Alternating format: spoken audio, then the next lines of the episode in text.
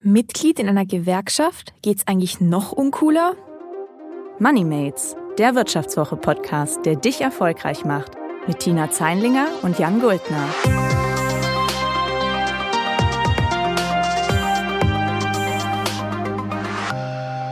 Herzlich willkommen zu Moneymates. Mein Name ist Jan Guldner, ich bin Redakteur bei der Wirtschaftswoche. Und ich bin Tina Zeinlinger, Redakteurin bei der Wirtschaftswoche.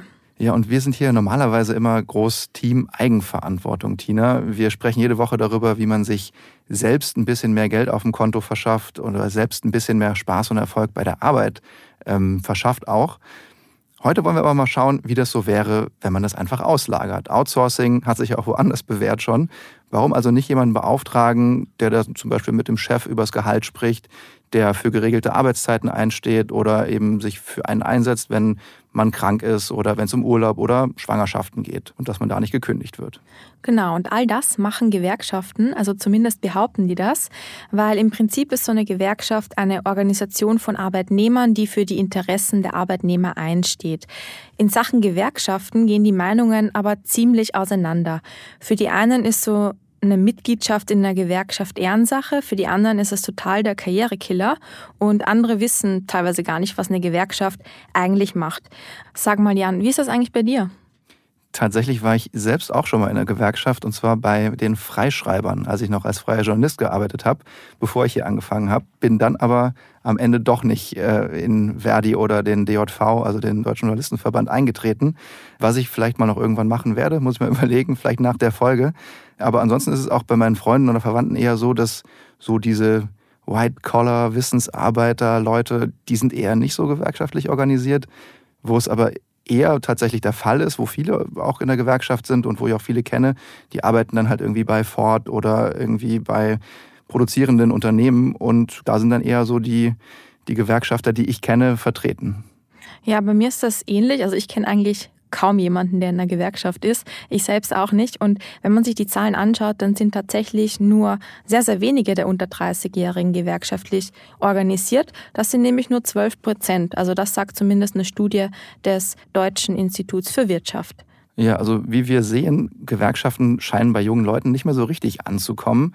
Deshalb wollen wir uns heute mal anschauen, woran das eigentlich liegt, ob das gerechtfertigt ist und ob es sich für uns und für euch eigentlich lohnt, in eine Gewerkschaft einzutreten.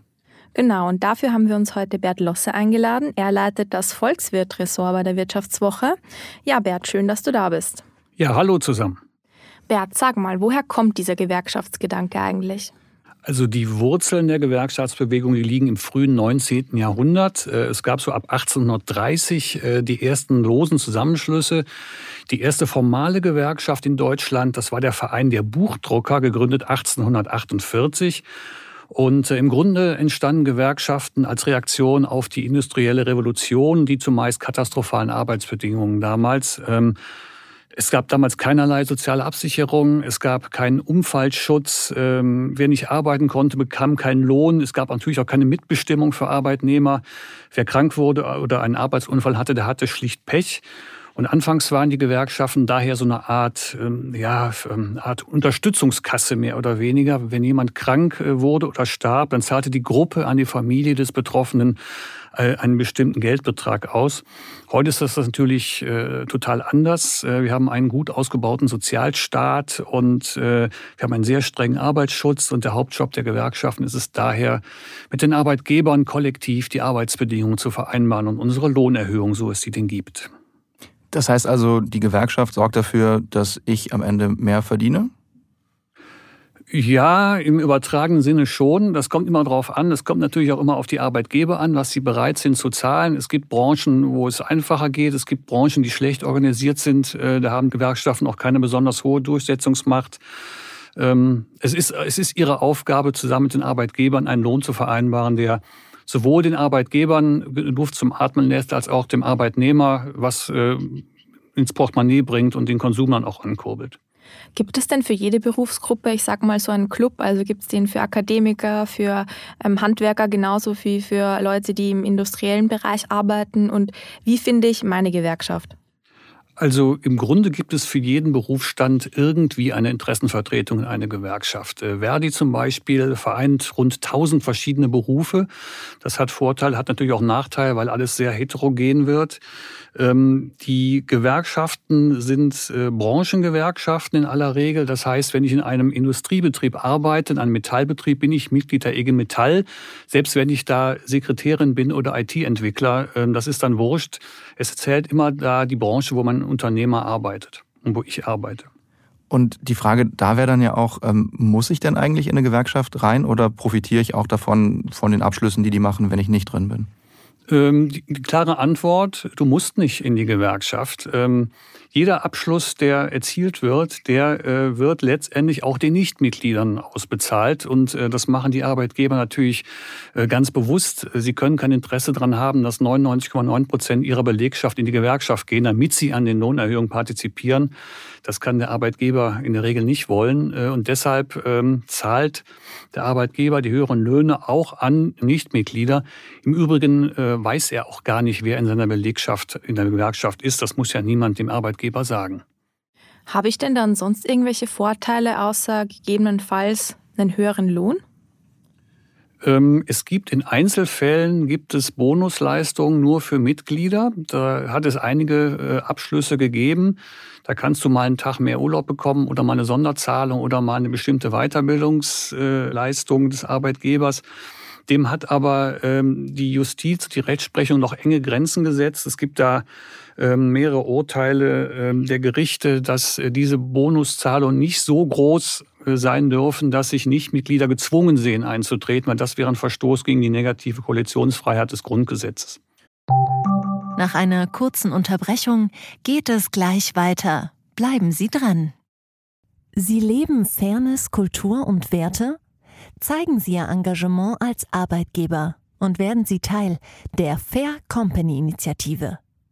Mit der Fair Company Initiative zeichnet das Handelsblatt Unternehmen aus, die insbesondere Berufseinsteigern und Young Professionals ein faires, attraktives Arbeitsumfeld bieten.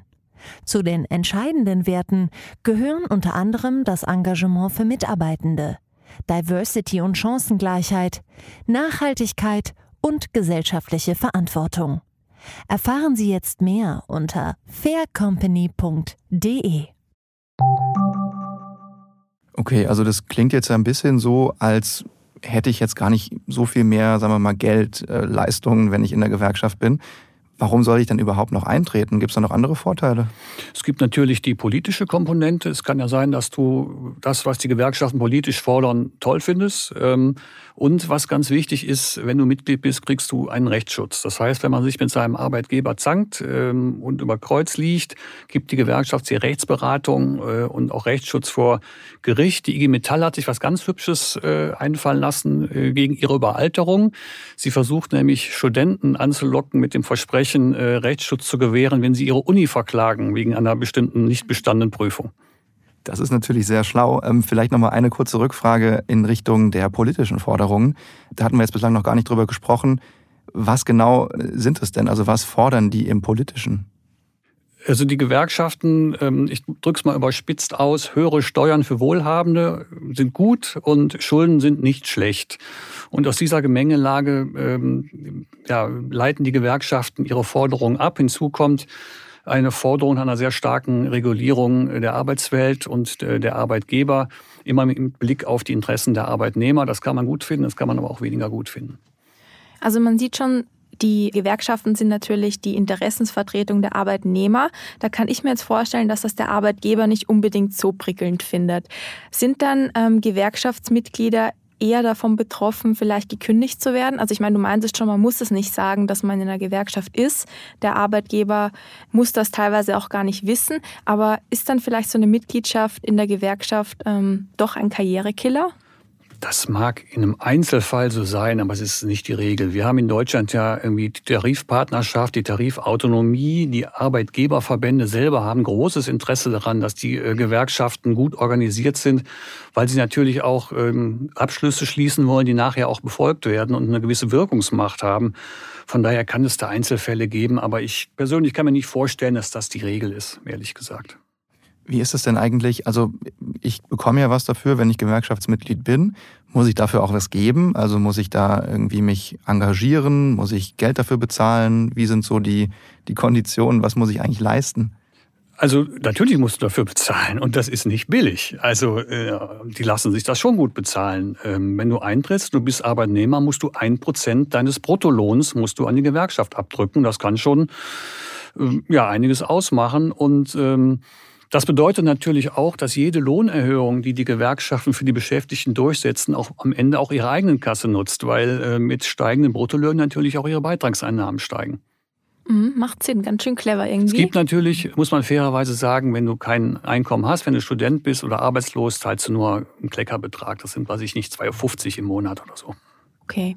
Ähm, wie tritt man denn ähm, generell ein? Also muss ich da irgendwelche Formulare ausfüllen? Geht das ganz einfach online? Muss ich irgendwo hingehen? Du trittst ein wie bei Netflix und im Fußballverein. Du füllst ein Formular aus und schickst es ab oder klickst es online an. Ähm, da musst du relativ ausführlich beschreiben, was du machst, welche Tätigkeit du ausübst, in welchem Betrieb du arbeitest und du musst natürlich dein Gehalt angeben, damit die Gewerkschaft genau weiß, was sie dir abzwacken darf jeden Monat. Jetzt ist ja die Gewerkschaft nicht das einzige Organ sozusagen, was sich für äh, Arbeitnehmerrechte einsetzt. Es gibt ja in Unternehmen auch noch Betriebsräte zum Beispiel. Da würde mich jetzt nochmal interessieren, ähm, wie hängen Gewerkschaften und Betriebsräte eigentlich zusammen und ähm, also wo ist der Unterschied überhaupt?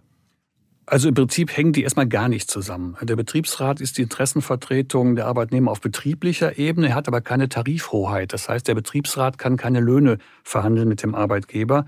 Und da tritt man auch nicht ein. Ne? Der Betriebsrat wird alle vier Jahre gewählt. Da kannst du also deine Stimme abgeben für Kollegen. Und diese Kollegen müssen auch überhaupt nicht in der Gewerkschaft sein. Die können also theoretisch äh, Gewerkschaften total blöd finden, können trotzdem in den Betriebsrat gewählt werden.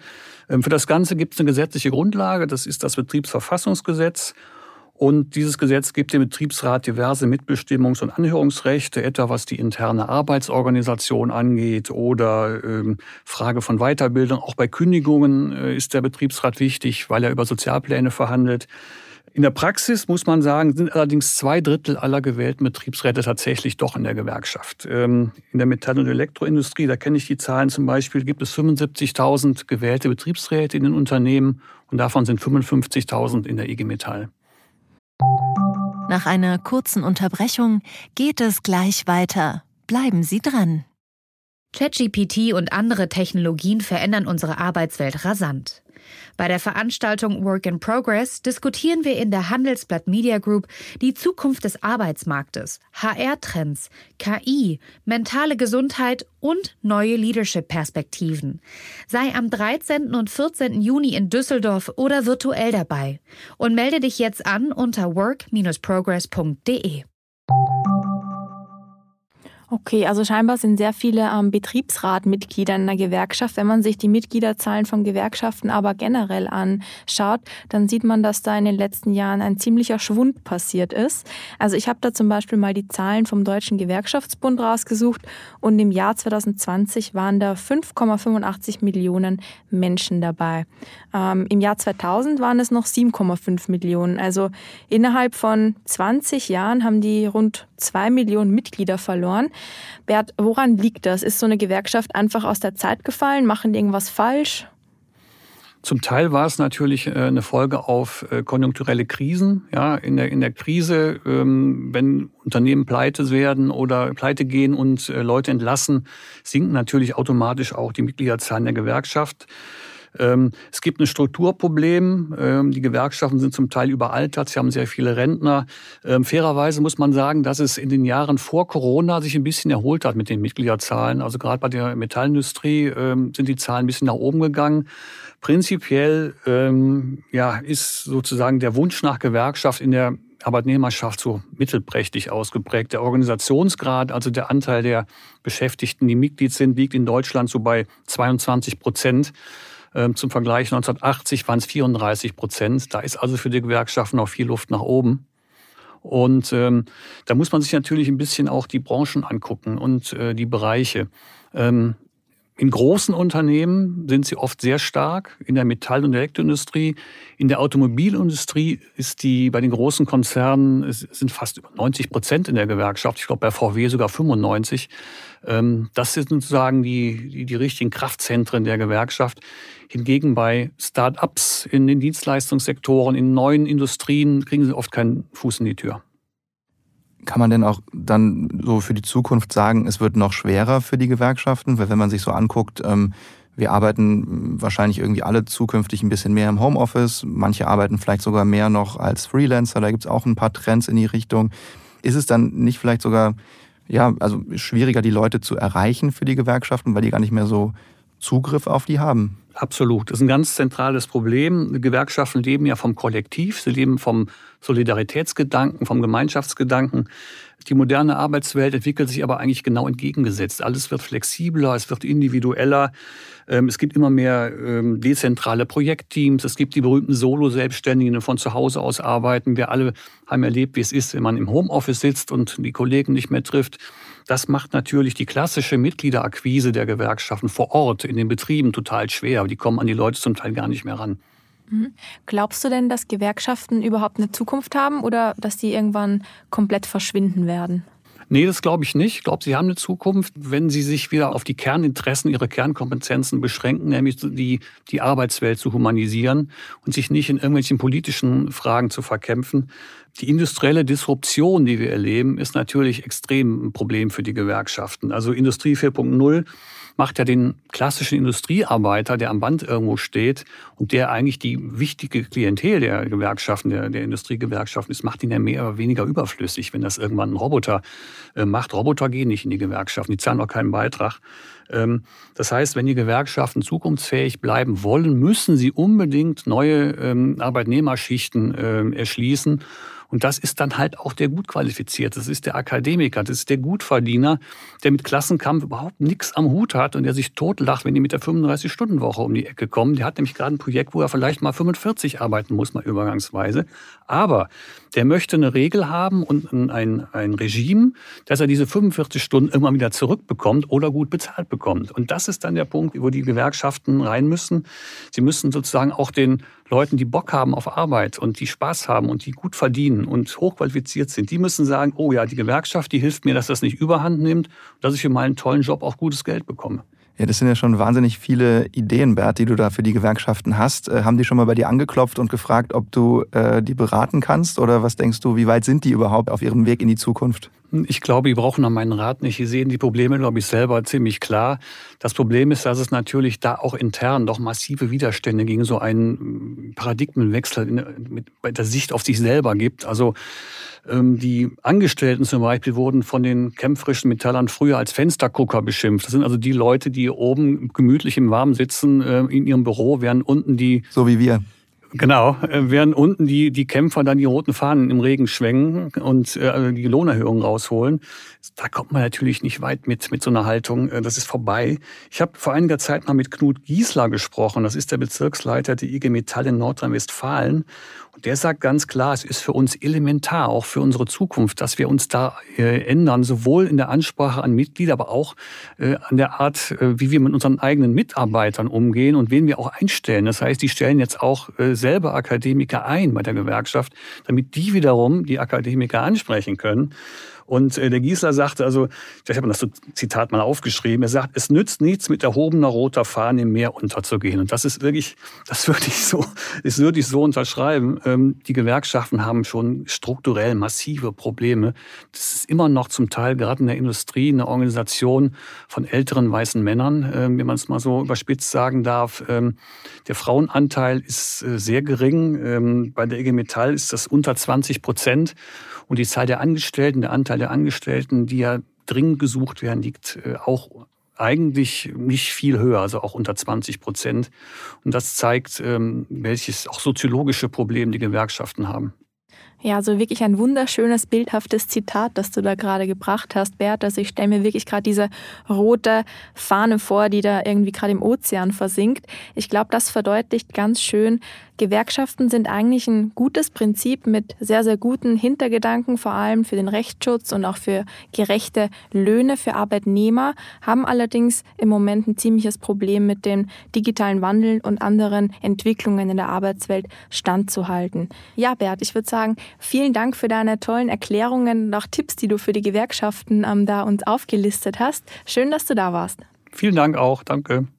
Danke auch von mir. Und jetzt würden wir gerne noch von euch, liebe Zuhörerinnen und Zuhörer, hören, wie ihr eigentlich zu Gewerkschaften steht. Seid ihr selbst Mitglied? Dann erklärt uns doch gerne warum. Oder findet ihr Gewerkschaften auch ein bisschen verbesserungswürdig und veraltet? Dann schreibt uns das doch auch gerne. Ihr erreicht uns auf den üblichen Kanälen, in den sozialen Medien, per Mail und per WhatsApp. Die Kontaktdaten findet ihr wie immer in den Show Notes. Und jetzt gibt es noch wie immer unsere drei Börsenpuma-Tipps, diesmal von Christine Rau. Sie ist Redakteurin im Erfolgsressort der Wirtschaftswoche und sie wird euch verraten, wie ihr herausfindet, ob euer Lohn oder euer Gehalt eigentlich fair ist. Und das auch ohne Gewerkschaft. Ich sage danke fürs Zuhören und hoffentlich bis zum nächsten Mal bei Moneymates. Servus, Pfirti und Baba.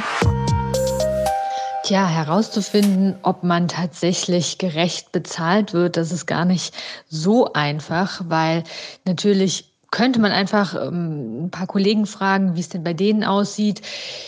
Das kostet aber einen selbst immer Überwindung und man weiß ja auch letztlich nicht, ob die Kollegen da tatsächlich so frei und offen gerne drüber sprechen. Also das kommt immer sehr darauf an, in welcher Beziehung man auch zu seinen Kollegen steht. Es gibt aber tatsächlich auch noch ein paar andere Anhaltspunkte. Also man kann sich zum einen natürlich Gehaltsvergleiche im Internet oder ähm, in Magazinen, wie zum Beispiel auch in der Wirtschaftswoche, wo wir einen großen Gehaltscheck einmal im Jahr veröffentlichen, anschauen und da schauen, was verdienen denn Leute in einem gleichen Beruf, in der gleichen Branche. Ähm, das gibt zumindest mal einen Anhaltspunkt. Man kann sich natürlich auch anschauen, wenn man nach Tarifvertrag bezahlt wird, bin ich überhaupt richtig eingruppiert? Bedeutet, sind die Aufgaben, die ich übernehme, passt das überhaupt mit der Gehaltsstufe, in die mein Arbeitgeber mich eingruppiert hat, überein? Und da würden sich manche wundern, dass das manchmal so ganz und gar nicht der Fall ist und dass man da auch durchaus nochmal nachverhandeln kann. Und dann noch drittens, Drittens ähm, gibt es natürlich auch durch das Entgelttransparenzgesetz die Möglichkeit, bei der Personalabteilung zu erfragen, was Kollegen mit dem gleichen ähm, Berufsbild letztlich verdienen. Das müssen die Personalabteilungen von Unternehmern ab 200 Beschäftigte in bestimmten Fällen offenlegen. Das war MoneyMates, der Wirtschaftswoche-Podcast, der dich erfolgreich macht. Mit Tina Zeinlinger und Jan Guldner. Produziert von Anna Höhnscheid.